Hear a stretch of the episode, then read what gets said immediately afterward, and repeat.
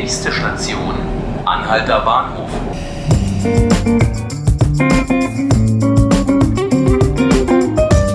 Hallo zu 5 Minuten Berlin, dem Podcast beim Tagesspiegel. Mein Name ist Helena Wittlich. Wir sind heute mal nicht in der Redaktion, sondern im Motion Lab Berlin. Und zwar werden hier die Sensoren für unser Projekt Radmesser gebaut. Bei mir sind Michael Geck und Andreas Baum. Michael, wie läuft's denn so? Ja, es läuft ganz gut. Wir haben jetzt gestern äh, die ersten Sensoren an äh, Tagesspiegelleser verteilt. Äh, da gab es eigentlich keine größeren Probleme.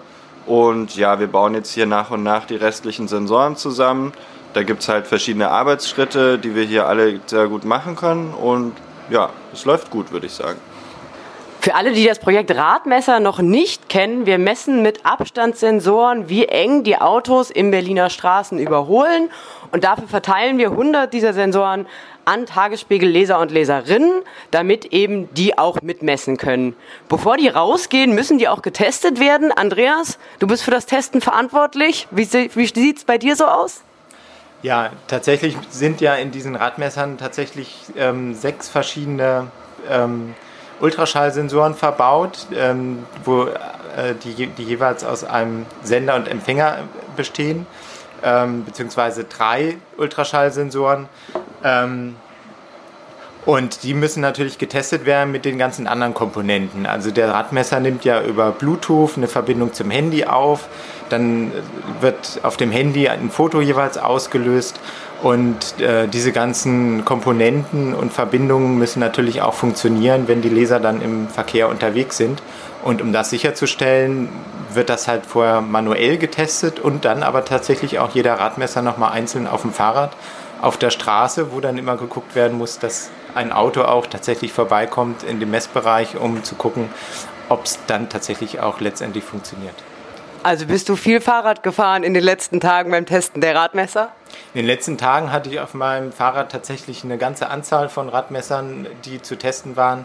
Und der Prozess wird natürlich auch immer weiter ähm, verbessert. Und ähm, ich denke mal, dass wir da auch ähm, in Zukunft auf jeden Fall noch einige lustige Erlebnisse haben. Also bei uns läuft es beim Projekt Radmesser. Ähm, Michael, was haben denn so die ersten Teilnehmer für Feedback gegeben? Ähm, machen die begeistert mit? Haben die Lust?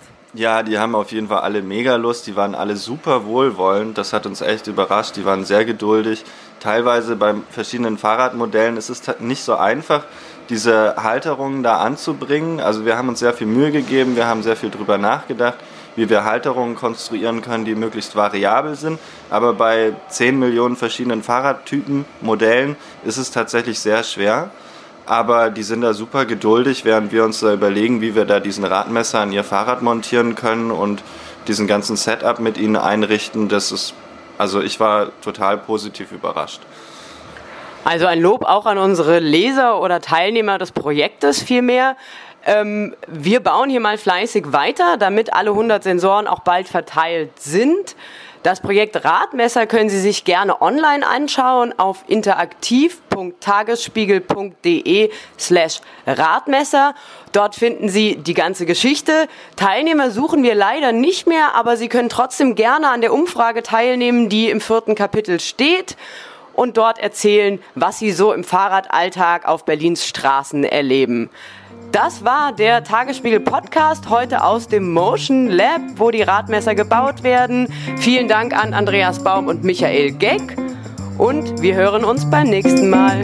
Tschüss.